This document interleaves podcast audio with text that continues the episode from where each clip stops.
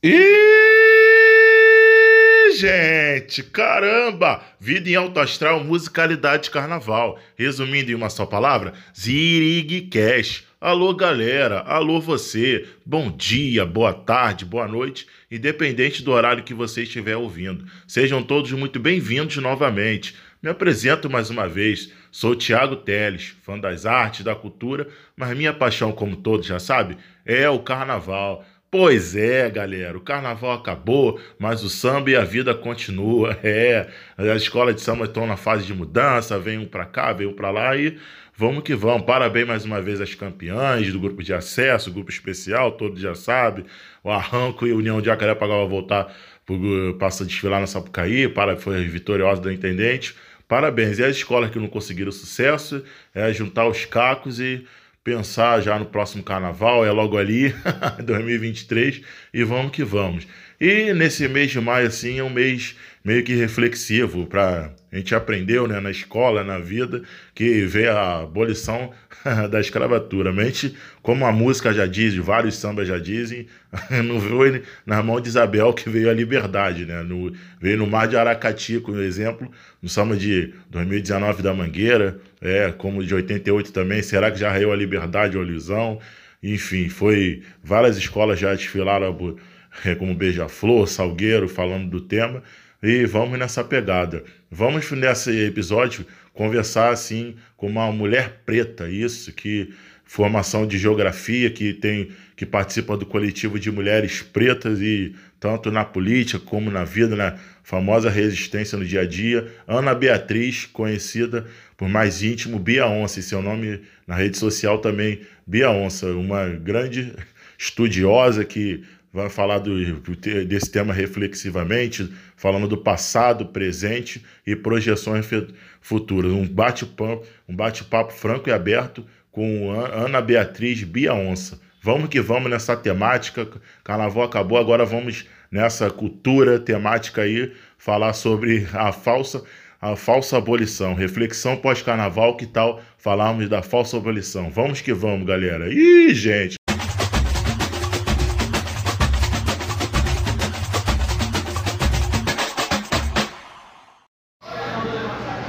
Fala galera, estamos de volta. É, carnaval acaba, o, o samba continua, as temáticas continuam e vamos que vamos, vamos nós. O tempo não para, a vida não para, e o samba também. E agora também, o que tal uma reflexão pós-carnaval, falar também o mês de maio, lembra pra galera aí a falsa abolição. É, o que que é isso? Pois é. Então vamos é, conversar aí partindo desse princípio com a Ana Beatriz Vulga Bia Onça, foi mais íntimo, grande amiga desde o tempo da UERJ, enfim, se envolve com carnaval também, com cultura, tá aí na luta aí, mulher preta, tipo, na resistência, na sobrevivência, enfim. Chega, já falei demais. Senhoras e senhores, com vocês, Bia Onça. Abra seu coração, querida. Fala da sua seu nascimento até sua trajetória atual. Fala, fala com a gente. Fala, fala aí, querido. Oi, gente. Eu estou muito feliz pelo convite do Tiago. A gente já se conhece há um bom tempo, né? É, como ele falou, eu sou Ana Beatriz da Silva, mais conhecida popularmente como nome social, eu sou a Bia Onça, né? Eu nasci, sou carioca, sou botafoguense e salgueirense de coração e de alma, mas sou sobretudo uma sambista, né? Opa! É... Eu sou formada em Geografia, sou bacharel e licenciada em Geografia pela FRJ. É... Fiz uma especialização em Gênero e Sexualidade é, na UERJ, na Medicina Social. Foi nesse momento que eu conheci Tiago, já tem um tempo, né? E participava de vários movimentos sociais, sobretudo de mulheres negras, né, até hoje. Sou uma ativista do direito das mulheres, direitos humanos das mulheres, sobretudo das mulheres negras, das mulheres empobrecidas, das mulheres de favela. É, sou professora, sou pesquisadora da educação básica, sou consultora de educação das relações étnico-raciais e sou a mãe do Malca 15, de 10 anos isso fala um pouco de mim também, né? Faz parte desse, desse mote. É um prazer estar conversando com o Tiago é, falando um pouco dessa falsa abolição. Ele me convidou, até falei para ele, pô, logo eu! Mas eu acho que é um tema que a gente deve conversar sempre, tá no nossos lares, são temas que nos atravessam, né? Eu, enquanto uma mulher negra, de uma família de gente preta, de uma família de gente preta até a terceira geração, eu tive a oportunidade de conhecer a minha bisavó e a, é, do, minha família do sul de Minas, é um lugar que tem vários restícios sobre essa questão da própria abolição, né, do processo de escravização das pessoas pretas nesse país. 134 anos da dita libertação que a gente não é liberto, sobre a minha opinião. O que, na verdade, eu entendo desses 134 anos é, é que a população negra desse país ela foi largada à margem, à sua própria sorte. E políticas públicas para essa galera a gente não teve. E aí a gente foi viver da forma que a gente sabe viver. Se aquilombando, um ajudando o outro, né? Uhum. Das, mas só que com todas as mazelas. Às vezes, se a gente for pensar no Estado brasileiro, ele cria a polícia militar logo um ano depois para defender o próprio território, o próprio Estado e dessas pessoas que estavam livres, sem casa, né? Certeza. E aí a gente precisa pensar sobre tudo. Não é um dia de comemorar, é um dia de luta, a meu ver.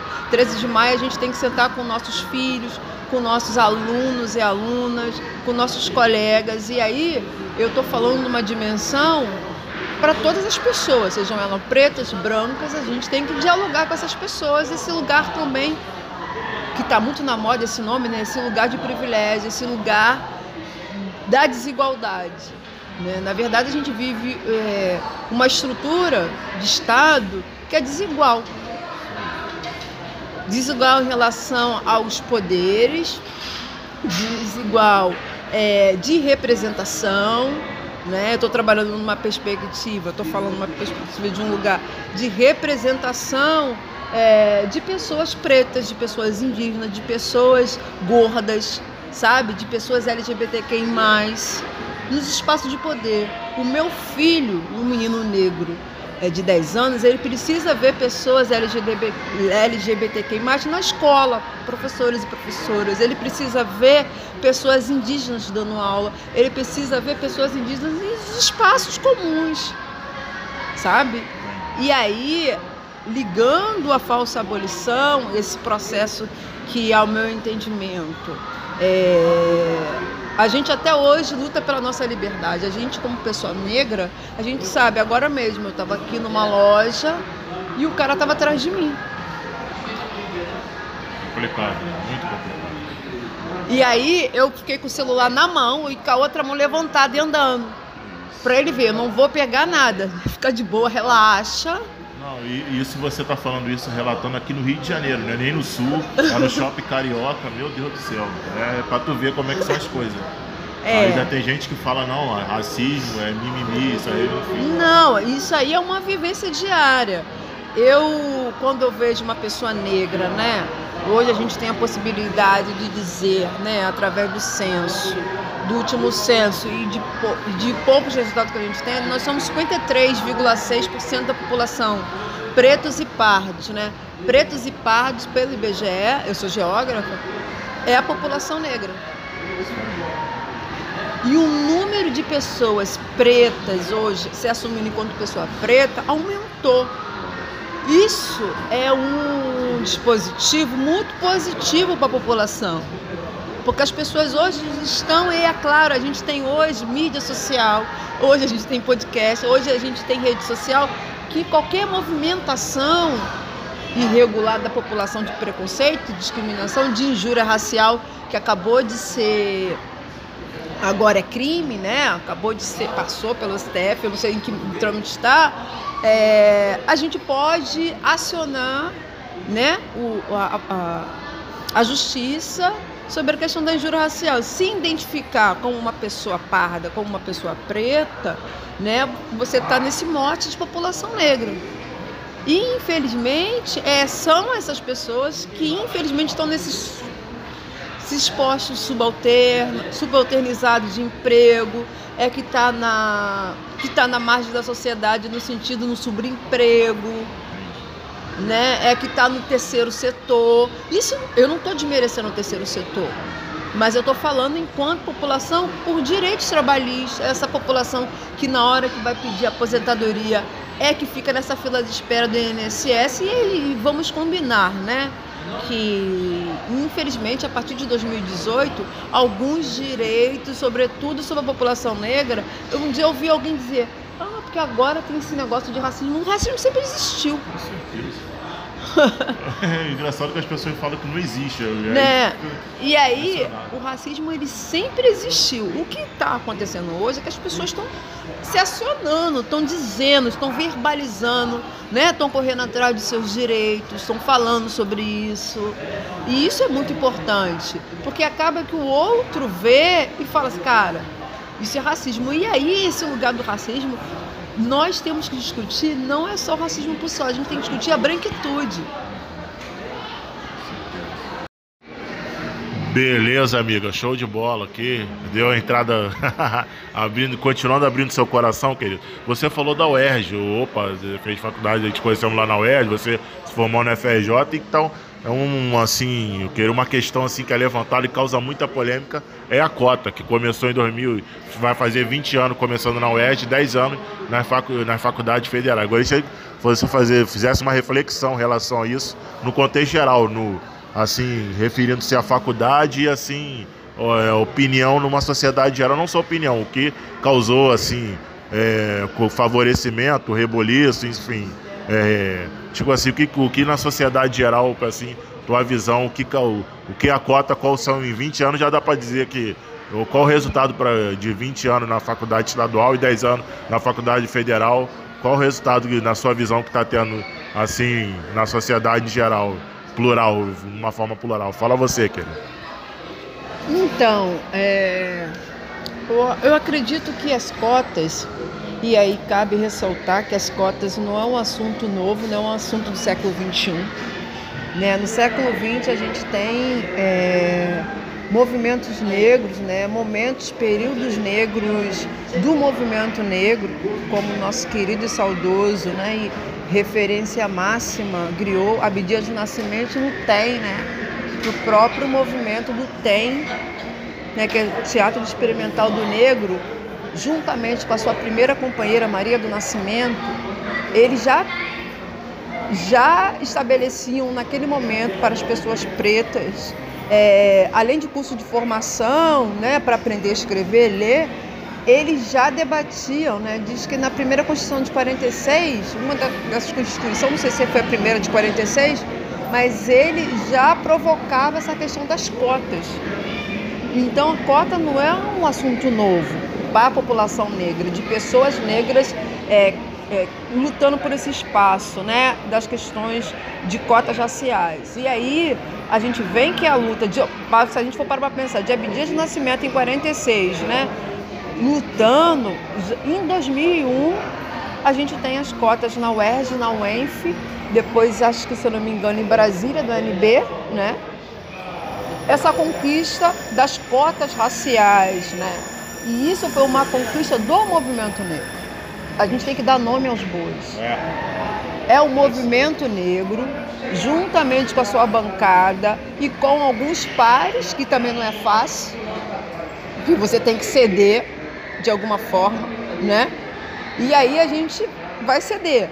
No momento era cotas raciais, mas a gente teve que ceder para as escolas públicas. Aí eu sempre falo, é uma opinião minha, que é, se hoje existe cotas para as escolas públicas, de graças ao movimento negro, porque foi uma moeda de troca. Nada contra a escola pública, muito pelo contrário, mas o, o, mote no primeiro momento era as cotas raciais que a gente entendia que nesse espaço do, do ensino superior a gente só via a universidade pública só pessoas, a elite brasileira. A universidade é pública, mas pública para quem? Quem era aqueles corpos? E aí, se a gente for parar para pensar, e a gente está falando do Rio de Janeiro, né? A gente estudou aqui no Rio de Janeiro. Se a gente for falar da UERJ, o que era o UERJ até então, eu não estudei na UERJ antes de 2000. as pessoas falam que a UERJ mudou completamente a circulação de pessoas, né? As identidades das pessoas, no sentido de se ver, né?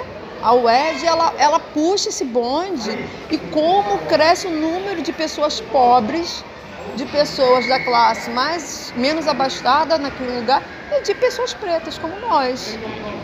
E isso faz toda uma diferença nas nossas famílias. E aí vai vir esse mote de pessoas pretas sendo os primeiros da família a entrar numa, na universidade. É lógico que existem pessoas pretas que já entraram muito antes das cotas.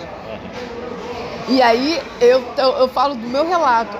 Eu brigava pelas cotas na UERJ, mas eu não era da UERJ, eu só vivia na UERJ porque eu fazia parte de um coletivo é, das Aquatunes. Mas no FRJ eu fiz vestibular normal, como todo mundo.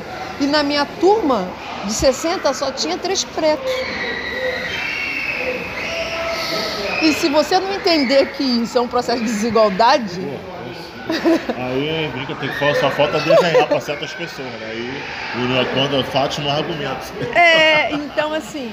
E aí, a partir de 2000, é, 2001, 2002, 2003, a UES vai ganhando uma outra cara, os movimentos sociais, e aí era aquele movimento político, né, que a gente, é, de um poder é, no, no, no, na presidência, vamos falar a verdade, né, de como a política de ações afirmativas elas empreteceram as universidades.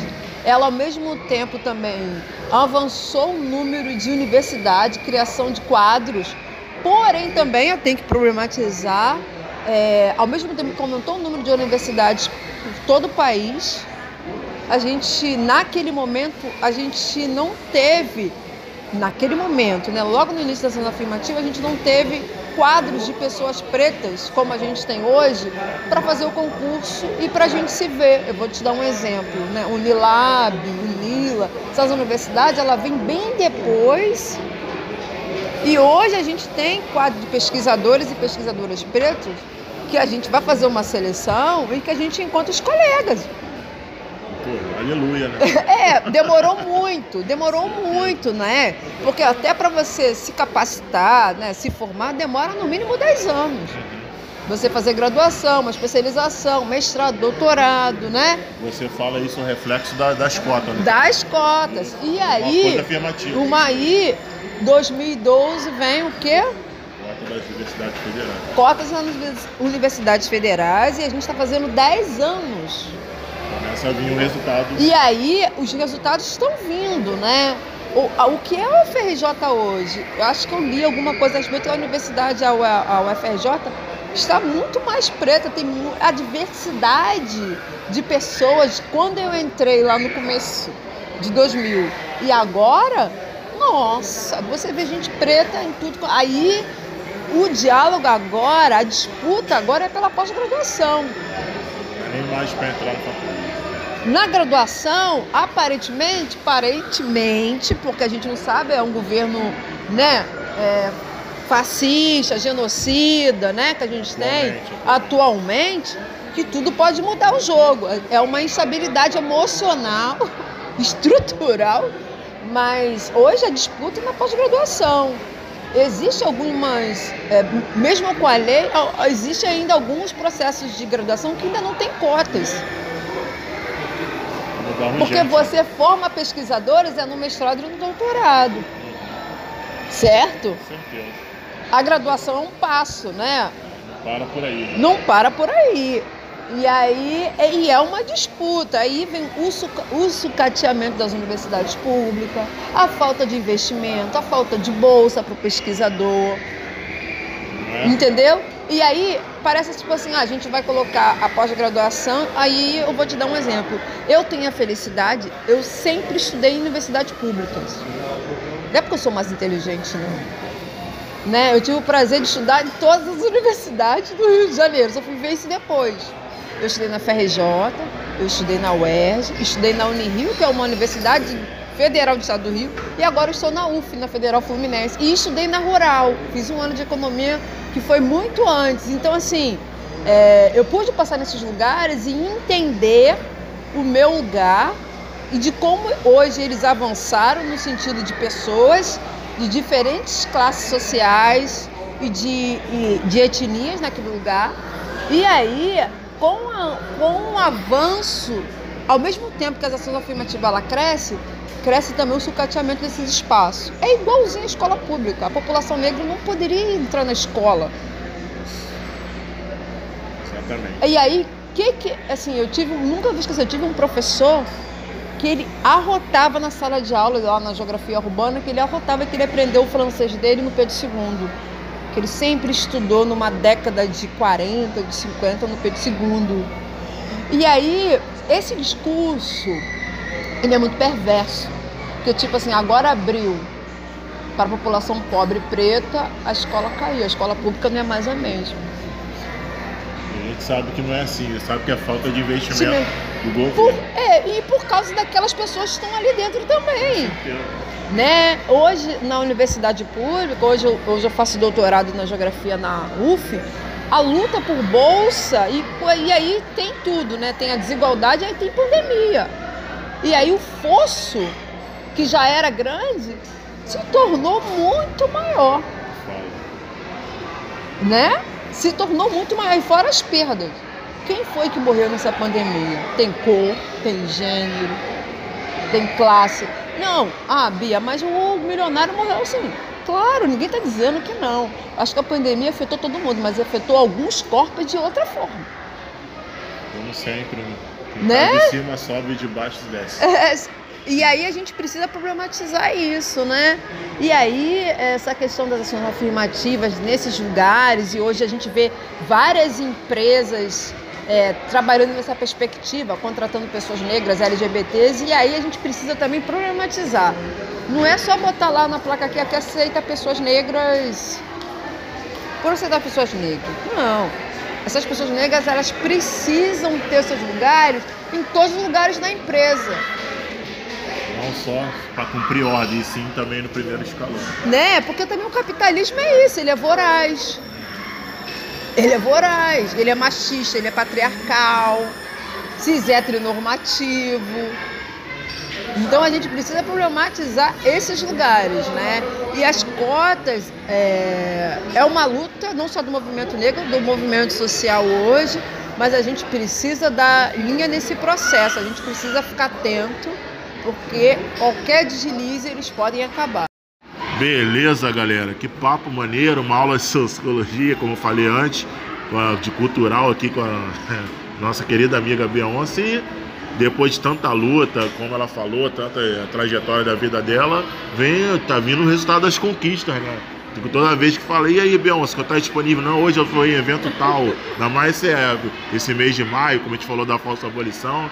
Fiquei sabendo também por alto aí que ela andou lançando livro. Falei, ih, coisa boa. Então, fala aí pra galera como é que é das suas conquistas depois, desde o tempo de faculdade, hoje dia de hoje.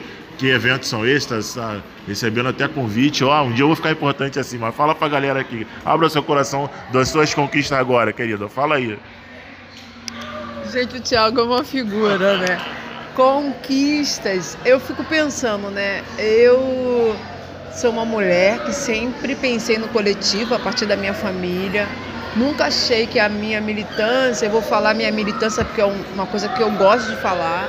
Eu sou militante mesmo e sempre pensei é, militar, mas ma- militar também dentro de casa. Não adianta a gente militar na rua, né? Conquistar as pessoas, fazer com que as pessoas sejam me- melhores sobre o meu, meu prisma. E se você não faz isso dentro de casa, eu tenho um orgulho de dizer que eu sou a primeira da minha família a entrar no nível superior, mas como eu conquistei os meus primos, os meus sobrinhos para ir para uma universidade, Isso é né? importante. E isso é muito importante, né? Essa coisa de você militar na rua e na tua casa, né? Você não conseguir resgatar isso e eu consegui, né? Ter primos universitários, ter primos se formando. Tô com uma prima agora na Alemanha, Opa, coisa né? E, e eu, e eu me sinto muito orgulhosa. É claro que a gente não vai atingir todo mundo, como nem na militância. Mas assim, entender que eu sou uma referência na minha casa, não que eu quero ser metida, para mim isso é muito importante. Né? Porque as pessoas vão construindo seus caminhos. Né? Eu sou Ana Beatriz, A minha prima que está na Alemanha, Giane, é uma pessoa. A minha prima Fernanda, que é formada em moda, é gerente aqui no, aqui no, no ACA. Então, quer dizer, as pessoas vão, vão seguindo seus caminhos, né? Mas, assim, hoje eu trabalho, sou diretora da Casa das Pretas com muito orgulho e muito amor. Né? Há 16 anos eu faço parte dessa organização de mulheres negras. A Casa das Pretas, no caso, é Aí para a galera se situar mais, fica você fala aí para a galera onde fica, como então, faz para participar. Pra... A Casa das Pretas, só seguir lá nos arrobas, arroba Casa das Pretas Rio, que era antiga centro de documentação é, e informação coisa de mulher, presidida pela Neuza das Dores Pereira, por Edmeira Exaltação, por mim e por outras pessoas como a Simone Machado, Cláudia Machado. É uma organização de mulheres negras que está fazendo 28 anos, onde sempre trabalhou pelos direitos das mulheres, sobre o direito das mulheres negras, sobretudo. É, ao longo da nossa trajetória, a gente já trabalhou e trabalha, né? em prol de políticas públicas e, e do desenvolvimento dessas mulheres negras. Hoje a gente está situado na Lapa, na Rua dos Inválidos 122, no Sobrado. A gente está com alguns cursos de formações para as mulheres, né? Formações políticas, formações sobre o feminismo negro, formações sobre moda não binária, Legal. né? E temos muitos eventos de lançamento de livro, de, é, é, questão teatral, muitos grupos de teatros, né, sobretudo que trabalham com as questões LGBT, é, negra, pede a casa para é uma casa muito bonita, é uma casa grande, então a gente oferece, né? E a gente tem uma agenda ao longo do ano. Só seguir a gente lá no Instagram, no Twitter, no Facebook que a gente está lá, né? E aí as minhas conquistas é muito ligada ao coletivo. Eu sempre falo, eu nunca consegui nada sozinha, né? É, eu pude participar como pesquisadora da educação básica de uma organização chamada Uniperiferias, fica na Maré. Ela fez cinco anos ontem, com muito orgulho, muito amor, e a gente conseguiu fazer um trabalho sobre educação antirracista nas escolas públicas, em parceria com o Instituto Unibanco, né? E aí, com uma equipe de professores pretos e pretas, é, professores altamente qualificados da rede pública e a gente tem que colocar, são professores advindos das cotas raciais, formados, mestrandos, doutorando, doutores, e a gente conseguiu fazer uma equipe de oito a nove pessoas e construir é, um diálogo com a escola pública, fazendo um levantamento de práticas pedagógicas antirracistas. E eu consegui coordenar esse projeto juntamente com outras pessoas, como a Patrícia Santos, professora da UED São Gonçalo. Ela teve que se afastar e eu entrei no lugar dela desde 2019 e a gente conseguiu lançar três livros. Maravilha. E aí, esses livros, todos eles dialogam muito com aquilo que o professor é, professor de filosofia, de ciências, de história, de português, de sociologia, de geografia a partir do seu lugar em sala de aula e da sua prática pedagógica. Né? Hoje a gente discute muito a partir da Lei 10.639, 11.645, que também está com 19 anos, 19 anos, é de 2013, a Lei 10.639, e que a gente é obrigatória, mas a gente ainda tem uma disputa dentro desse espaço da escola, seja escola pública, seja escola particular. É lógico que na escola pública como é, como é uma escola que aparentemente parece ser mais aberta, a disputa é acirrada, mas a gente consegue se aproximar muito mais. Mas existem muitas escolas particulares que estão fazendo um grande trabalho com a lei. Mas o negro, ele só não existe no 20 de novembro nem no 13 de maio. Ele está todo dia na escola. Então é preciso, e esses três livros que trabalham com prática antirracista, né? É, se você quiser abaixar esses livros, esses livros são gratuitos. Tá no Observatório da Educação do Instituto Unibanco e na revista uniperiferias.org. Você pode abaixar esses livros. Se você é pesquisador, se você é mãe e pai preocupado com a educação do seu filho, você pode ir lá acessar esse trabalho, né? Esses três livros. E aí, o fato de eu ter entrado na geografia, no doutorado na geografia, e eu, eu gosto de dar essa carteirada, né? Porque eu gosto muito. É, eu fui da primeira turma de cotas raciais na pós-graduação, um programa de 20 anos. Eles só conseguiram colocar ações afirmativas na pós-graduação depois de 20 anos. Vou falar, a luta é contínua. A luta é parar. contínua. E aí eu sou dessa primeira turma de, do, de, de doutorandos, eu não sou doutora ainda de doutorandos, né, de 2020, estou fazendo já dois anos agora em outubro. É preciso frisar isso, a gente conseguiu a primeira disciplina, se não me engano, no Brasil, chamado Geografias Negras, é, realizado por professores negros, né, professora Jane Guimarães, professor Daniel Rosa, professor Denilson Oliveira e a professora Ana Jordânica, uma pessoa comprometida com a educação antirracista. A gente tem que parar com essa coisa que só preto que tem que debater a educação antirracista, o antirracismo. Temos que todos os, todas as pessoas, todos os professores e professoras, sejam elas brancas, pretas, precisam trabalhar nessa perspectiva. E aí a gente conseguiu lá na UF é, fazer o primeiro livro de geografias negras e experiências pedagógicas. E eu tô com um texto lá. Esse eu não organizei, da Uniperiferias eu organizei, né? Os três livros que também trabalhava também com a questão dos dados raciais. Eu sou uma geógrafa que gosta de dados econômicos e dados raciais para a gente debater né? Porque a gente parece que precisa provar que existe racismo o tempo todo, né? É. Se você quer números, ó, o IBGE está dizendo, não sou eu que estou dizendo, porque tem, cai muito no senso comum, né? Uhum. É vitimismo, é. Não, é os órgãos do governo. Se você quer, vai lá no IPEA, tá lá. Se você quer, lá no IBGE tá lá. Lá no centro escolar tá lá os dados. Não sou eu que estou dizendo. E aí, enquanto pesquisador, enquanto professor, como educador, a gente tem que problematizar isso. E aí, é, Hoje eu estou fazendo uma consultoria de educação na região norte do país, que está me abrindo possibilidade de dialogar com a questão indígena, educação indígena, e isso para mim está sendo muito importante. A pluralidade, isso aí, como você falou, né? É. Começa na qual questão racial, você falou da homofobia, da, de, no caso da LGBT, é isso aí, mundo plural. A gente luta a é, questão racial, é, assim, o embate inicial para, assim, você falou da gordofobia, os índios, tem todo tipo de preconceito. A luta começa pela gente e vai se pluralizando. E, sim, sim, parabéns, sim. Parabéns. E, assim, falando assim, voltando a falar do seu livro, assim, é, não sei, você pode dizer o nome do seu livro, como é que a pessoa, pessoa então, chega são... o livro de você? Então, livro? o primeiro livro é que são nomes grandes, aí eu não lembro de tudo, né, gente? Vamos lá, tô velha já, 40 anos não é 40 dias, vamos tá, lá. Vamos lá, o Observatório da Educação, você pode acessar lá se você botar Uniperiferia, tem lá os nossos três livros, né? Uniperiferia, né? É, você vai encontrar né? O Geografias Negras e Experiências Pedagógicas, eu lembro porque foi o último, foi essa semana, aí tá na minha cabeça.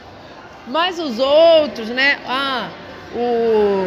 Ai, gente, me desculpa, eu não consigo gravar o nome de todos. São nomes. É, professor e educador adora colocar nomes grandes. Mas se você for lá na, no site da revista uniperiferias.org, tá lá os três últimos livros, né? O último foi lançado da Uniperiferia foi lançado lá no Adida, no mercado da Dida e foi maravilhoso. Imagina. Beijo na Dida, beijo no Matheus, na Stephanie e em todo mundo. É, que fica na Praça da Bandeira. Um lugar né? preto, né? É, que fala um pouco da gente, né? E que a gente tem que reverenciar o mercado preto, né? E a gente lançou lá que trabalha esse livro que é o de educação antirracista e, e gestão democrática. Esse último livro a gente quis dar um caráter para ele e a gente pudesse voltar à nossa ancestralidade, a gente pudesse voltar a provérbios africanos, a gente pudesse discutir, nós professores, organizadores, eu e a Patrícia Santos, a gente pensou muito nas, ah, nas escrevivências da Conceição Evaristo, que o professor pudesse falar de si, como ele, professor comprometido, professor preto comprometido, como ele faz isso em sala de aula e como ele trabalha com isso no dia a dia esse último livro. O penúltimo livro, a gente, que é o Germinando Saberes, A gente trabalhou com professores do Rio de Janeiro, onde eles trabalhavam com suas práticas pedagógicas a partir do rap, a partir da ciência do afeto da masculinidade negra, né? Trabalhamos também com a questão do candomblé, com uma professora. Então, quer dizer, são professores, educadores que estão por aí trabalhando, fazendo o diferencial na sua escola e que a gente precisa colocar eles no, no circuito. Mil, aí, 2019 tem o maravilhoso samba da Mangueira, que, que chega para arrebentar mesmo nossos corações, porque a gente acaba de perder em 2018, infelizmente, um assassinato da vereadora mais votada da cidade do Rio de Janeiro, uma das mais votadas, e é assassinada, né? É, bom, covardemente. Quem mandou matar Marielle? Agora É quem, matar man- é, quem mandou matar Marielle e por quê? É uma questão. E aí, a maravilhosa Mangueira faz aquele samba belíssimo, faz aquele desfile maravilhoso, Emocionante, né? emocionante, inquestionável. Graças a Deus E ganhou o ganha, carnaval. ganhou o carnaval. E eu não desfilo, porque até então, assim, 2018, é, não sei se você sabe, a Marielle ela sai da Casa das Pretas e depois ela é assassinada. E aí a gente fica muito abalada, né? O movimento social, o movimento de mulheres negras passa a ter muito medo de muitas coisas. E a gente passou por esse processo de amadurecimento, né? A gente não sabe quem mandou matar até hoje, né? E aí, 2019, a gente tem esse acalanto, né? Essa festividade. Virou? É, Graças É. a Deus virou hino. Virou hino, merecidamente. Isso vai ser assim, respeito ao tipo de samba que E aí- seu filho, sua neta, se quiser a gente ganha força em 2020. A gente, eu volto para Marquês e volto convidada para um grupo de amigas, não é? E que fala o seguinte: ah, vamos, eu é, fui convidada para a gente sair é, na Viradouro 2020 com o tema das mu- as mulheres de Itapuã, as eh, ganhadeiras de Itapuã, que é a Flávia Oliveira, me convida junto com algumas ativistas, né? Eu era uma das mais, eu ainda sou uma mais novinha do grupo, né? E a gente vai, é, Helena Teodoro, Jurema Werneck, Lúcia Xavier, Nilza Iraci, Eliane Cruz, Helena Teodoro, Juliana Alves, atriz. A gente, a gente vai de convidados a desfilar na Viradouro, em 2020. E aí é uma coisa mais linda do processo do que é, né? Quando você é convidada pela presidência, aí você vai curtir um outro lugar da escola de samba, que é aquele lugar de você conhecer o barracão, a escola, né? Eu lembro que os, que os carnavalescos, né? Que é, que é o Tarcísio e o outro, o companheiro dele à época, nos convidaram para assistir a- a- a- o barracão e aí a gente conseguiu todos os baluartes da, da Viradouro estavam naquele momento, tava o Cissa, tava Metsali Porta-Bandeira, aquela coisa linda, né? Claro. E tratamento assim de primeira. VIP, VIP, VIP, VIPíssimo, né? De você pegar fantasia com o teu nome, né? E tal. E aí, pra nossa, sur... pra nossa surpresa, a gente desfila fantasia rica, linda, viradouro, né, meu amor? Aí a gente tem que questionar, né? Ah, se a- todas as escolas ganham 3 milhões, a, a, a- a Viradouro vai ganhar 3 milhões do Rio de Janeiro, né? Do, da prefeitura, mas vai ganhar 3 milhões da prefeitura de Niterói. E aí faz toda uma diferença no nosso carnaval. Famosa desigualdade. É! Não vai, tu vai querer brigar, meu irmão. É 3 milhões a mais. E aí a Mas gente sabe. tem que brigar, né? É aí, fazer o quê? E aí, todo o cuidado daquela escola, dos diretores de harmonia, da costureira, do barracão, as costureiras, sabe? Num cuidado conosco, das nossas fantasias. Eu fiquei, nunca tinha vivenciado aquilo. Pra mim foi. Nossa, é um outro lugar de como é profissional, de como essas pessoas vivem, o comprometimento com o carnaval. O carnaval não é só aqueles, aqueles 70 metros, como disse a Alminha Sorriso. Não. É o ano todo, é a vida dessas pessoas. Vivem disso. pessoal. Vivem disso, isso é o carnaval, isso é uma. é- é- não é só uma empresa, é uma identidade do carioca como o Bumba Meu Boi, né? Como Parintins lá no norte. E aí a gente ganha 2020. Ô, oh, Glória. merecido, a meu ver, merecido. É, merecido. aí tem pandemia, né?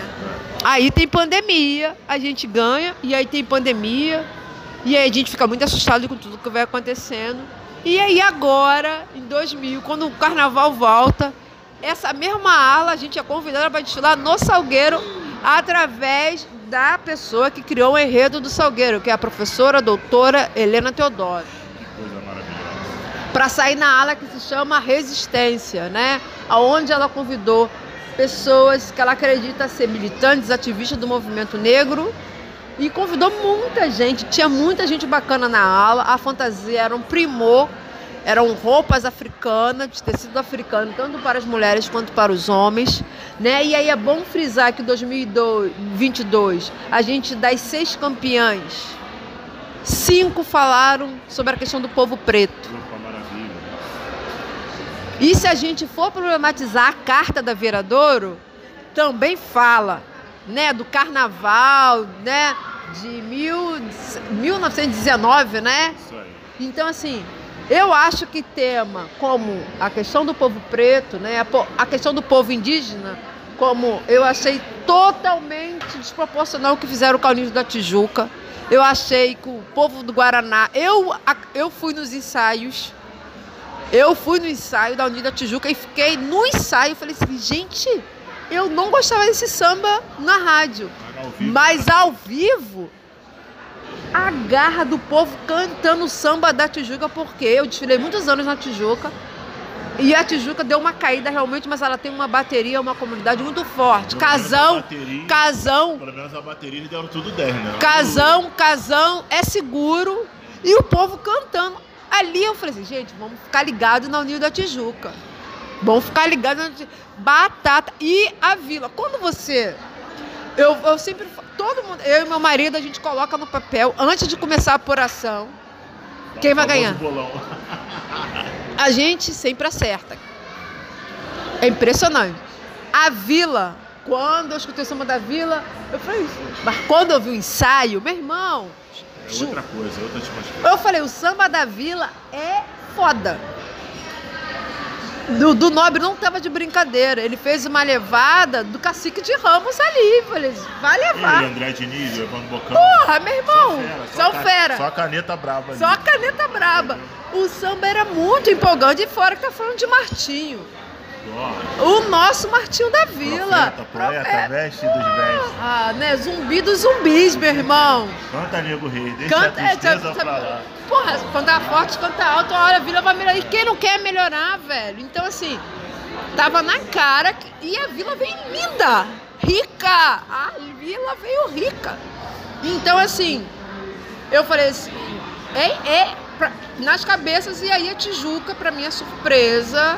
Foi ficou fora desse bolo, né? Sim, ficou fora desse bolo, porque aí sabe que a caneta pesa, é o Nido da Tijuca, não tem Paulo Barros, não tem uma pessoa tipo para dar a carteira, porque também tem isso. Cabeça de jurado é isso, né? E aí, assim, é, 2022, esses cinco, ah, das seis, né? Salgueiro, Beija-Flor, Vila Isabel. Quem mais? É, Grande Rio. Grande Rio. Também desfilei na Grande Rio. Tem uma história fantástica com a Grande Rio, né? Que é próximo da minha casa, né? Eu moro aqui na Vila da Penha, que é muito próximo de Caxias. Aqui é rapidinho para Caxias. Então, assim, desfilei muitos anos na Grande Rio. Né? É uma escola que eu tenho um amor por ser da Baixada e aí a gente precisa também problematizar. As escolas que estão chegando são escolas da região metropolitana do Rio a força da região metropolitana. Com certeza. enfim, foi bom você ressaltar isso, que para muitos eu não entendo, assim. Olha que tem o neguinho da Beija-Flor. Beija-Flor não é. Que isso? Eu não gosto da. Como assim não? Não sei o quê ah, é coisa errada, mentira, mas, cara, já que o papo está sendo aberto sobre samba, politicagem, máfia, tem tudo em qualquer escola. Ou você gosta ou não gosta. Eu praticamente adoro a Grande Ria Beija-Flor. Antigamente a Grande Ria era vista como a escola dos artistas. Agora aprendeu a valorizar a comunidade fazer. É e somente puxando para. Vou até pedir para você falar daqui a pouco a matriz africana, religião assim, afro e tá seguindo a doutrina, tá aí, ó. Vice-campeonato ano passado, com um desfile maravilhoso e ganhou indiscutivelmente esse ano. É. E a Beija-Flor em seu pensamento, que já fez dos Afro, tá, tá aí esse, e vamos que vamos. Eu esqueci de falar, desculpa aí, da Beija-Flor da Grande quando eu citei no começo, mas agora você tá levantando a bandeira e, é, eu digo assim, assim como a nossa vida, a empresa, que o carnaval é uma empresa, vai mudando, vai a escola de samba também, as tradicionais, com todo respeito, graças a Deus está sobrevivendo aí. Sim. Império vai voltar para o grupo especial também merecidamente, estou feliz. Mas surgem escolas novas, surgem projetos novos, surgem novos carnavaleiros, surgem novos profissionais do samba, que eles as portas às vezes não se abrem numa escola tradicional, mas vai abrir uma escola nova e eles vão ganhando espaço deles. É, é dessa linha que você está falando. É, e aí a gente Entendeu? tem que problematizar, né? Hoje a gente tem milhares de pesquisadores sobre carnaval, sobretudo homens, homens. É... Hoje tem um número muito grande de homens negros, homens brancos, LGBT, LGBTQI+, trabalhando com carnaval como sempre tem. Atual carnaval, querido. É, Grande Rio falando de candomblé, Exu, Beija-Flor empreiteceu o pensamento. Peço desculpa, galera. Eu dei vários exemplos aqui do, de escola que já falou de matriz africana e tal. Esqueci da Beija-Flor, inclusive a primeira escola que eu fui campeã mesmo desfilando 19 anos, o único ano que eu desfilei, e aqui, meu registro, já falei no episódio anterior, mas nunca é sempre bom lembrar. Sobre África, graças a Deus, lindo samba, é, Neguinho da Beija-Flor e companhia. A Beija-Flor também empreiteceu o pensamento e o Império voltando, querida. O Império está na escola tradicional falando sobre besouro, que é do Rico também. Besouro é. Man, besouro é mangalá, isso. Gostaria, pô, graças a Deus, nessa pegada aí, origem africana, vamos que vamos. E que, que, que foi que fizeram, aquilo que fizeram já gerou polêmica com a Santa Cruz, é, é, Milton Nascimento e com a Cobanco, Milton Gonçalves, desculpa, Milton Gonçalves, obrigado por ter corrigido. E Chica Xavier Cubango, as duas, ele desci com todo respeito às outras agremiações, e no, mais teve problemas técnicos, não mereciam voltar e dar o grupo de acesso na Sapucaí para a Intendente Magalhães. Fala isso no sentido geral, fala aí, querido.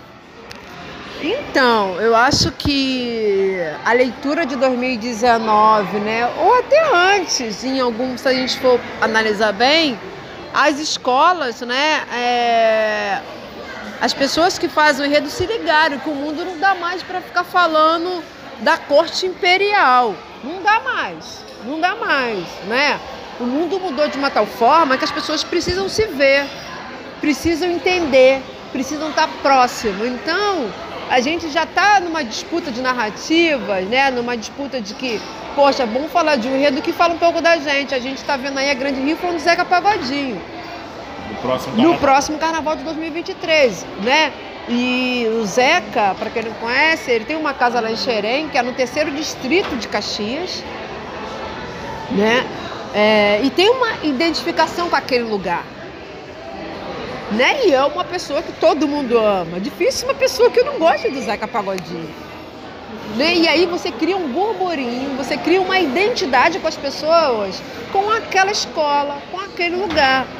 Né? Quando o, o, o Carnaval de Grande Rio ganha com o Exu, porque o, a, o desenvolvimento da história do Exu desmistifica a questão do Exu.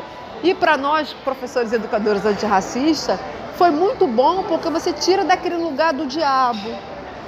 Você usa ali 10 mil, 10 mil metros nove, que a nossa querida Salminha Sorriso fala com o pensamento negro dessa disputa. Você sabia que a Salminha Sorriso, Laine Lopes, ela provocou uma lei lá que tá, como ela colocou, viu um debate dela lá na UF, ela dizendo que já está um ano na mesa lá, mas que ela. Que, porque é preciso que a gente use essas identidades do carnaval para essas crianças na escola.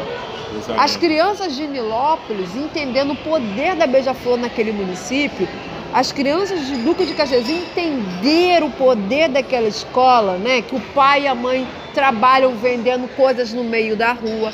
Né, o poder econômico, não só de poder econômico, de identidade local, de você dizer, sou de Caxias ó, tem uma grande escola de samba lá que movimenta a minha cidade, certo? É a identidade local, todo mundo quer se identificar com o clube, né?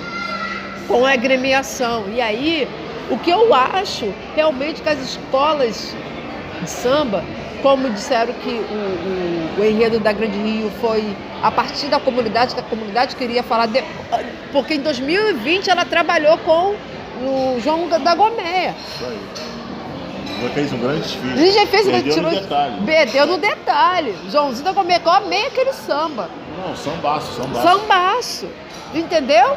E aí a gente precisa entender que as escolas é preciso ficar atento às suas atualidades e à sua própria comunidade. Não dá para fingir. Né? Portela vai falar da própria história dela. E já não tem nem mais vaga, já tem uma brincadeira que não tem mais vaga para desfilar na Portela. O número de portelenses que estão correndo atrás de fantasia para desfilar nos 100 anos. É preciso que nós, enquanto pessoas, né, é, mais empobrecida, pretas, que se identifica com aquela escola de samba ou com, com, com samba, vamos falar de uma escala maior, é, se veja. Porém, a gente precisa problematizar. Quando eu desfilei, agora eu vou reclamar. Quando a gente acabou o desfile do Salgueiro, que foi o segundo ou o terceiro? Foi o terceiro. Terceira escola. Terceira escola. Eu não entendi, eu juro para você um barulho que eu estava ouvindo de música sertaneja. Isso é muito verdade. Eu vi rave no setor 7, eu vendo, vendo o desfile da quinta-feira na escola de acesso. E aí, eu não estava entendendo. E sabe quem estava do meu lado? O Quinho. Ele estava caminhando. Quando a gente acaba o desfile, para quem não sabe, a gente volta caminhando, né? Dispersão. Para dispersão. E aí o Quinho estava com algumas duas ou três pessoas, que não sei se era segurança. E aí eu lembro que a gente olhou assim, acontecendo? Porque a gente. Aí eu falei, quem é que tá destilando? Porque era dava para confundir. Acho que quem destilou depois de Salgueiro foi São ah, Clemente. São Clemente, isso. Aí eu falei, é a São Clemente, mas que música é essa? Meu Deus do céu, é, que e ponto eu, chegou, né? Que ponto que chegou, que a gente ficou olhando assim, tipo, o que, que tá acontecendo? Um caminhão enorme do lado de um camarote com uma música sertaneja, olha, ah, você que gosta de música sertaneja, beleza. Não é, a discussão não é essa. Ali é ambiente Ali você. não é ambiente. Né? Ali é, uma, é um sambódromo de escola de samba. Que naquele momento, se algum camarote tivesse com música, devia ter, tipo, acho que depois ganhou uma multa, né? Alguns camarotes ganharam. E aí a gente precisa problematizar desse espaço também disputa política do que as pessoas estão vindo para assistir o carnaval não tem nem aí para o carnaval. Do que, que é isso? Será que é por causa dos temas? A gente tem que problematizar. É uma hipótese. Que tem uma foto de um fotógrafo, não sei se você viu. Acho que era, acho que era o carro da Portela, onde Geraldo Camarote ninguém olhava. Incrível isso. Você tocou no ponto iria chegar. E aí é Essas pessoas merecem estar ali e ganhar cortesia, porque não uma é. pessoa como eu, você, a nossa família é. ganha e eles ganham. Você está tá me entendendo? O que está tá acontecendo? O que, que, é, que é preciso? Né? Que não espalha para a comunidade. Pô, você acabou de falar porque você não dá. É, a gente é de uma época que a comunidade ganhava o convite para assistir, né? Isso aí. E agora está muito difícil. Foi muitos anos das nossas vidas, o setor 9, o até o próprio setor 11, onde que eu ia, era, foi vendido para um supermercado. E o supermercado fazia a moeda de troca dele. Né? E o número vazio do que foi o Sambódromo esse ano. Tanto nas campeãs, Salgueiro voltou nas campeãs e eu fui, como estava vazio. As últimas escolas, já Vila Isabel, é, Grande Rio, né? Primeiro dia também, a Viradora, Beija-Flor, que bancada vazia. Oi, como isso? Gente, dois anos sem carnaval, o pessoal com fome de carnaval. O que, que, que, que tá acontecendo, gente? Setor 1 que era distribuído para a comunidade, é. tu vê na entrada o cambista querendo vender a, a 200, 300 reais e vazio. Antigamente, é. pelo menos, setor 1 e 3 enchia. Nem esses, nem esses encheram. Oi, que eu. Alô, é, Jorge aí... o que que tá acontecendo? Alô, Sapucaí, São Paulo, Rio Tu, fala aí. É, e aí a gente precisa problemar por que tá tão caro, né? Como o custo de vida tá caro. E aí quem vai dar 3 mil reais por cadeira na frisa? Esse é o problema. Esse é o problema. 280 reais setor 8, sabe? Então, assim, é preciso ver para quem a gente está fazendo carnaval, cadê a população, a população pobre, a população preta. Eu lembro que o Eduardo Paz, nosso prefeito, colocou, né, que se podia levar comida ou não. Ah. E aí ele mesmo falou, não tem como. Você já paga absurdamente muito caro para aquele lugar, né? E você ainda quer medir as comidas do povo? Você não pode medir. E aí foi uma sacada, mas assim, é preciso que o prefeito Eduardo Paz, que a Secretaria de Turismo, é, reveja esse lugar né? Porque senão a gente vai acabar fazendo um carnaval para nós mesmos e ter aqueles caminhões horrorosos, desculpa falar, de música sertaneja no meio da atrás da avenida e que você não consegue nem escutar as baterias. Os próprios jurados mesmo reclamaram. Vamos ver se agora com a reclamação dos jurados, que eles não conseguiram avaliar até bateria, tiveram dificuldade por causa de música do camarote. Gente, pelo amor de Deus, é, foi dois anos sem carnaval, teve tempo mais que suficiente para organizar. Por favor, chega, acho que já está invasão demais e, pô, traz o povão de volta, pelo menos o setor 1, pra, quando manda o grid de guerra no setor e 1 ali. 13. E o 13, pelo menos, porque, meu irmão, tá, tá complicado. Foi assim, visivelmente. Acho que a Grande Rio, a Vila Isabel e todas as escolas, e a, realmente a viradora Beija-Flor, todas elas mereciam um público até o final. Antigamente a última escola era lotada, agora não, vazia, vazia, parecia que tinha, sei lá, era, entendeu? Tava, cagando ali, tipo assim, as nenhuma arquibancada, nenhuma arquibancada totalmente cheia para ver, inclusive as melhores escolas. As escolas tão esperadas, que foi a Vila eu boto no exemplo da Vila Isabel Grandinho, mas todas mereciam Sim. uma arquibancada cheia, pelo amor de Deus. Sim, e aí o futuro disso para mim é os próprios carnavalescos, as próprias escolas percebendo que as pessoas estão com sede de identidade, de falar de si, de falar do que toca ela, do que atravessam né? Não dá para fazer uma coisa abstrata, ah, uma coisa que tipo assim, que isso, gente? O que, que tá falando? Uma coisa do pegável, do que você vê, do que você sentir, né? E é preciso que as pessoas que trabalham com carnaval tenham esse respeito, né? E aí, assim, é... ano que vem vou desfilar de novo. Se Deus quiser. Se Deus estaremos juntos por Oxum. É, e eu agradeço a conversa, a gente poderia conversar muito mais, muito mais, mas eu agradeço. É, quem quiser calma, conversar tem, comigo. Ainda tem a mensagem final, calma, você. Ah, tá. Ainda não acabou, mas isso aí. Valeu, valeu mesmo. Isso aí, por favor, gente. Santa Cruz e Cubango, nossos aí. Ah, sim. Assim, a gente sente muito, né? A Cubango foi a primeira escola que eu desfilei de Niterói. Tenho um carinho por ela muito grande. Desfilei alguns anos. E, e aí eu vim aqui falar daquela presidenta, Patrícia, mulher preta. Mulher preta que não dá mole porque teve várias fake news falando mal que a Cubango não estava assim, que a Cubango estava assim, e a Cubango botou o carnaval na rua. Tem um meme dela dizendo, aí meu carnaval bateu no peito, meu carnaval na rua é bonito, lindo, e falando da Dona Chica. Dona Chica Xavier. E teve o resultado que teve. Né? E teve o resultado que teve. E Santa Cruz falando do Milton Gonçalves, ator, foi diretor da Globo, né? referência para para a população negra, né? São duas referências. Duas referências negras. E aí cabe a gente notar, né, que a gente teve outras agremiações que tiveram problemas diversos. E não foram. E aí, vamos ver a Lierge, né? Lierge, é. Não dá mais. Acho que tem que fazer denúncias graves desse, dessas, dessas ligas aí. Que Quem são essas pessoas? É vergonhoso. É vergonhoso. Todo ano a gente reclama, todo ano a gente reclama. Ah, eu me esqueci de dizer que em 2020 eu desfilei no Império Serrano, tá? Aquele quinto lugar que não merecia, merecia menos, porque a gente. Nosso, eu desfilei num carro. Eu tenho que falar sobre isso. Amo o Império Serrano, é a minha escola de Madureira. E que a gente desfilou com uma roupa que a gente pagou 300 reais, e a roupa, nem roupa de ração de santo, era tão feia. Nada contra a roupa de santo. Mas assim, o respeito. E aí o Leandro Vieira, não é nada bobo. Foi o ano, eu desfilei no ano que as, as, as baianas não tinham fantasia. Não, não, você está falando do carnaval antes da pandemia. Antes da pandemia. Isso, isso, eu desfilei isso. nesse carnaval num carro que a gente, quem desfilou já sabia, quando a gente acabou, uma briga na dispersão de todo mundo com todo mundo. E aí, para nossa surpresa, você vê como é tanta tramóia que tem nisso, ficou em quinto lugar.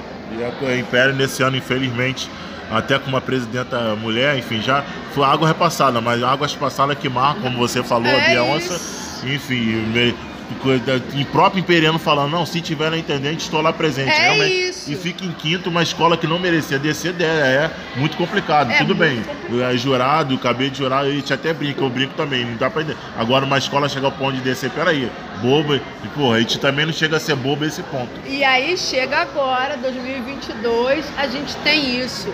E a gente sabe que existe co- escolas, não desmerecendo essas agremiações, que a gente sabe como é difícil botar o carnaval na rua. A gente sabe como é difícil.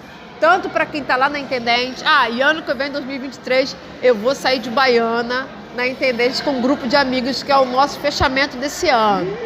E aí a gente tá vai para Intendente Sambista é sair assim. de Baiana, que é o nosso sonho. Um grupo de amigos vão sair de Baiana nas escolas da Intendente. Mas assim, é bom frisar e dar nomes. A Lierge, ela precisa de um. de. sei lá. Como é que se fala? De um. Não sei se é Liege ou Liege, é, mas é, é- outra, outra, outra sigla, enfim. É, o pessoal vai entender. É preciso a gente ver o que que tá Moralizar, moralizar mesmo, botar quem tem, É. quem sabe jogar aí, pô, vamos parar com essa máfia que tá demais. É, é uma máfia que a gente não sabe Pronto, falamos. porque falamos. O que que rolou ali que a vergonha chega a ser vergonhoso. É vergonhoso isso. Tecobango e a Santa Cruz, uma escola que tem uma comunidade fortíssima, né? Com certeza. Tá não- nesse lugar. Claro, não mere... que é, ambos não mereciam subir, com certeza, mas também ser rebaixada para entender e escolas inferiormente ter vindo pior, não é, é gritante. Como tu fala, vou voltar a repetir. A gente Parece ninguém até- entendedor parece- carnaval, mas bobo ninguém é. Parece, parece até que a gente ah, tá chorando pitanga. E não é, não é essa. Porque a gente conhece a escola, sabe do trabalho da escola, a gente conhece os carnavalescos e de quanto eles lutaram. E, que, e, e aí, eu, eu, pouco que eu soube, todos os, os dois carnavalescos, tanto o João Vitor, esqueci o nome do carnavalesco da Santa Cruz, Cid Carvalho. o Cid Carvalho, estão muito tranquilos do trabalho deles. Né? Dentro da realidade da fora melhor da realidade da melhor forma possível. E que eles sabem que o problema é outro. Com certeza. Lamentavelmente. Lamentável. sabe E aí também, deixa eu falar que as escolas, né, do Grupo Ouro, é o- Isso, sério. da série Ouro, estão maravilhosas. Eu sou apaixonada pela série Ouro, né? Desfilei na Linze do Mussum, que o Cacilde é o meu grande referência também. Diga de passar, graças a Deus, nessa máfia maluquice sobreviveu. E a Império da Tijuca falando sobre Candeia, povo quilombola. É Samba isso. lindo, maravilhoso. Dois amigos meus que foram entrevistados aqui, Guilherme Sá, Paulinho Bondolim e seu, e seu parceiro Edgar Filho. Muito parabéns de novo, mas foi de dois desfiles maravilhosos. Mas enfim. Foi escolhido conversa- melhor, melhor samba. Melhor samba da Império da Tijuca. E quem Pô, cantou foi meu primo Daniel Ô, Silva. maravilha. Ô, tá vendo? a carteirada! Com certeza, isso aí, show de bola. Então, assim, vamos lá, vamos pro Carnaval de 2023, pensando positivo que vai dar tudo certo, que todas as amarras, né? Porque, assim, o nosso Carnaval é pro povo, né? É do povo para o povo. Com certeza, que assim né? seja. E que assim seja. Desejo um ótimo Carnaval 2023 para todo mundo. Tá, tá faltando, mas a gente já tá fazendo plano. É. Sambista é assim. É, galera, que bate papo franco e aberto, botamos as cartas na mesa, criticamos, falamos, até eu falei também. Chegou a mensagem final. A... Pois é, não pode estender muito, tem coisa aqui que a gente vai ter que cortar, mas quero que vocês ouçam de verdade, de coração mesmo. Agora, mensagem final da nossa querida Bia Onça, cora... abrir o coração final para vocês aí, no contexto geral, mulher preta como carnaval, enfim, a realidade de hoje, vamos que vamos. Fala aí, querida, seu, sua mensagem final para a humanidade no sobrevivendo, carnaval, pós-carnaval, mês da falsa abolição, não só o mês, dia, a luta é diária, mas fala aí na sua reflexão, sua mensagem final, fala, fala aí, fala pra galera. É, a minha mensagem final é pensar que esse ano é um ano decisivo. Ano de eleição. É o ano de eleição, é um ano que a gente vai fazer disputas, né, políticas muito sérias, né, e que a gente precisa ficar atento em quem a gente vai votar, em quem a gente quer como nosso senador, né, Nosso como nosso presidente, né, governador, governador, a deputado gente estadual, deputado federal. deputado estadual, deputado esta- federal. É preciso que a gente fique atento, que isso também influencia muito naquele carnaval, de quem vai financiar o carnaval, porque a gente teve um prefeito muito do escroto, né? Que é, foi o Crivella. O falso que, bispo. É o falso bispo que nem ir, nem ser educado, é respeitoso, intolerante. A gente não quer mais pessoas intolerantes nem preconceituosas. Né? Eu não estou aqui criticando a igreja, o protestanismo não, né? Os evangélicos, não, não tô, minha, minha questão não é essa né? Minha parte da minha família é evangélica e eu respeito, eu estudei em colégio batista, então não vai ficar me dando carteirada. Mas é preciso que a gente é, não só tolere, a gente precisa respeitar a religião do outro, né? E aí, em todas as religiões tem de tudo, todas as religiões, né? Mas a gente tem que respeitar. Então, assim, primeiro passo, eleições, é um ano difícil, é um ano de disputa, de fake news, né? Aquela fake news de 2018, ela tá voltando vamos ficar atentos e atentas, né? Vamos deixar isso de lado, né? Vamos ver as propostas dessas pessoas, vamos cobrar dessas pessoas, né? É, se você é educador, professor professor, vamos ficar atento à questão da disputa das cotas, vamos ficar atento sobre a questão da lei 10.639 a 11.645, barra 2028, que fala da questão indígena. Então, assim, é preciso que a gente tenha a esperança de esperançar, esse nome de Paulo Freire. É, eu preciso ter a esperança do mundo, porque eu tenho um filho, um menino, um menino negro que é alvo dessa polícia genocida. Né? Da, aí eu não estou falando do policial, eu estou falando da estrutura policialista que existe no estado do Rio de Janeiro, sobretudo. É preciso que a gente possa vigiar, é preciso que a gente possa dialogar. Eu não estou aqui querendo disputar com essas pessoas e, e botar o dedo na cara e dizer, ah, você, você vai vai vai votar no, no, fulano, não é isso. Muito pelo contrário, eu estou querendo que essas pessoas que votam numa pessoa que eu não concorde venham dialogar comigo. Para que eu possa entender o que, que ela quer dizer. Por que, que você vai votar nesse cara? Pô, você está vendo que o cara, né? está vendo que a, a, nossa economia, tudo está muito alto, né? Você está entendendo que a saúde, que já não era boa, piorou, está sucateada, que as escolas públicas estão sucateadas. Qual é a lógica de você? Eu, eu quero essas pessoas, eu não quero dialogar com quem fala a mesma língua que eu, não. O famoso diálogo, esse é, diálogo aí. Eu quero dialogar com pessoas que pensam diferente de mim. Isso faz parte do processo democrático. A nossa democracia é muito recente, por isso que a gente tem muitos esse disparate de opiniões, sabe? Esse processo democrático de respeitar o outro é muito difícil para o brasileiro, porque a gente tem uma estrutura muito conservadora, né? Muito policialesca no sentido de, ah, de punir, muito cristão, né? Tudo é culpa. Então a gente precisa dialogar, a gente precisa dialogar com pessoas, né? já fazendo campanha para a gente possa pensar num candidato progressista que pense, na verdade, no povo. A gente tem que achar pessoas que pensem no povo, gente. Entendeu? Na base, não tem que ficar pensando em pessoas que pensam nos empresários. Entendeu? Somente nos empresários. Eu acho que tem que pensar num conjunto de pessoas que está nessa sociedade e nem, e pegando o ênfase que você falou, e nem aquela pessoa, vou nem citar o nome, todo mundo vai saber, que bota a religião, quando bota a religião acima e. Enfim, porque se, porque se esconde atrás da religião, não fala o que é, entendeu? E vulgo no, quem está no comando atualmente, não precisa nem citar o nome, né? É, e é preciso a gente lembrar que o Estado é laico, você pode professar qualquer tipo de crença, né? Só que eu penso que a crença é, é muito do meu íntimo né, uma pessoa é, que seja deputado estadual ou federal ou presidente ou senador, eu não me importo muito com que ela seja, se ela é evangélica, se ela é, é ateia, se ela é cristã, católico, não me importa. O que me importa é com as políticas públicas, eu me importo com que o plano de ação que ele está fazendo com a população. E que isso, que a religião não tenha vez nesse momento, porque ele não pode governar para um público.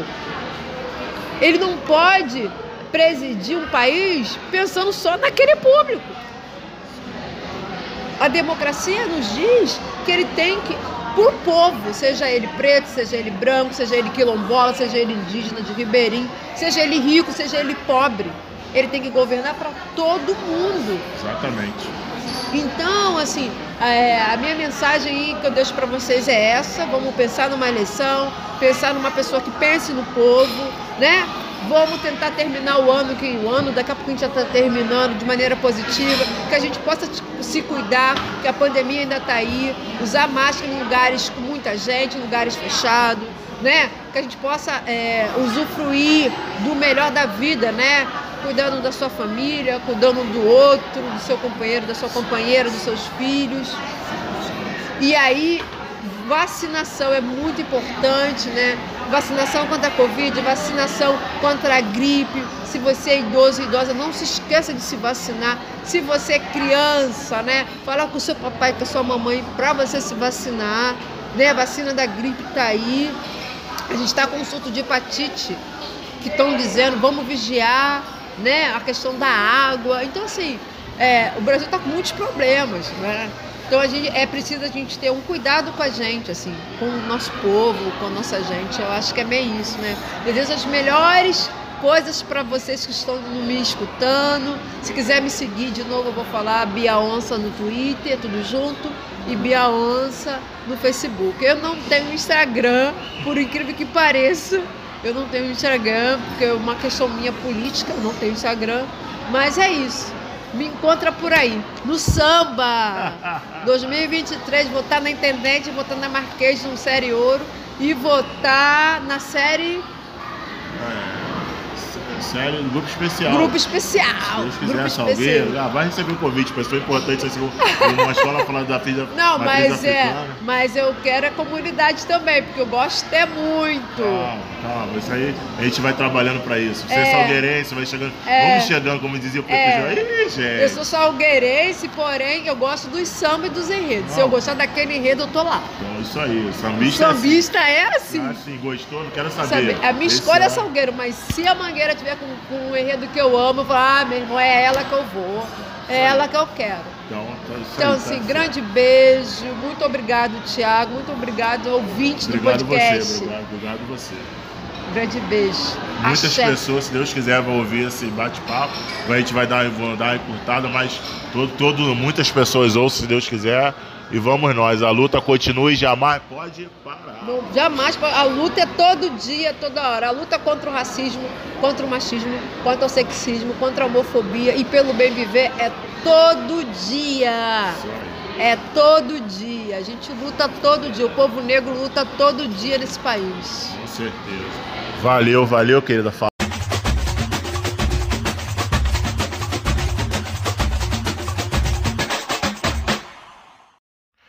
É isso, galera. Bate-papo franco e aberto com a nossa grande convidada Ana Beatriz, famosa Bia Onça, falando de tudo um pouco sobre reflexão pós-carnaval, sobre sua trajetória, suas conquistas, a luta diária aí pela igualdade, é, falar um pouco da realidade da população preta, vamos que vamos, mulheres e homens, a luta constante que não pode jamais parar, as polêmicas que o carnaval, coisa que, que a gente viu e não gostou, isso aí, vamos desabafar, botar para fora, abrir o coração, é, desabafando, é, cobrando que as coisas já aos poucos vai melhorando. Pode ser lento, enfim, nosso país tem muitas complicações, não só em relação a esse tema, várias coisas, inclusive envolvido a carnaval, enfim, mas vamos lá, vamos que vamos, sendo sambista aí, vivendo dia a dia, sentindo na pele, vamos nós. Sigam, compartilhem, galera, pra gente se esclarecer, conversar, abrir o coração, assim como com essa grande convidada, vai vir outros convidados relacionados não só a esse tema, como temas relacionados a samba, à cultura, ao carnaval. A vida continua. Contagem regressiva para o próximo carnaval 2023 e vamos na temática, na cultura, vamos que vamos, vamos nós. Tamo juntos, galera. Isso aí, vamos na pegada aí. Fui, hein?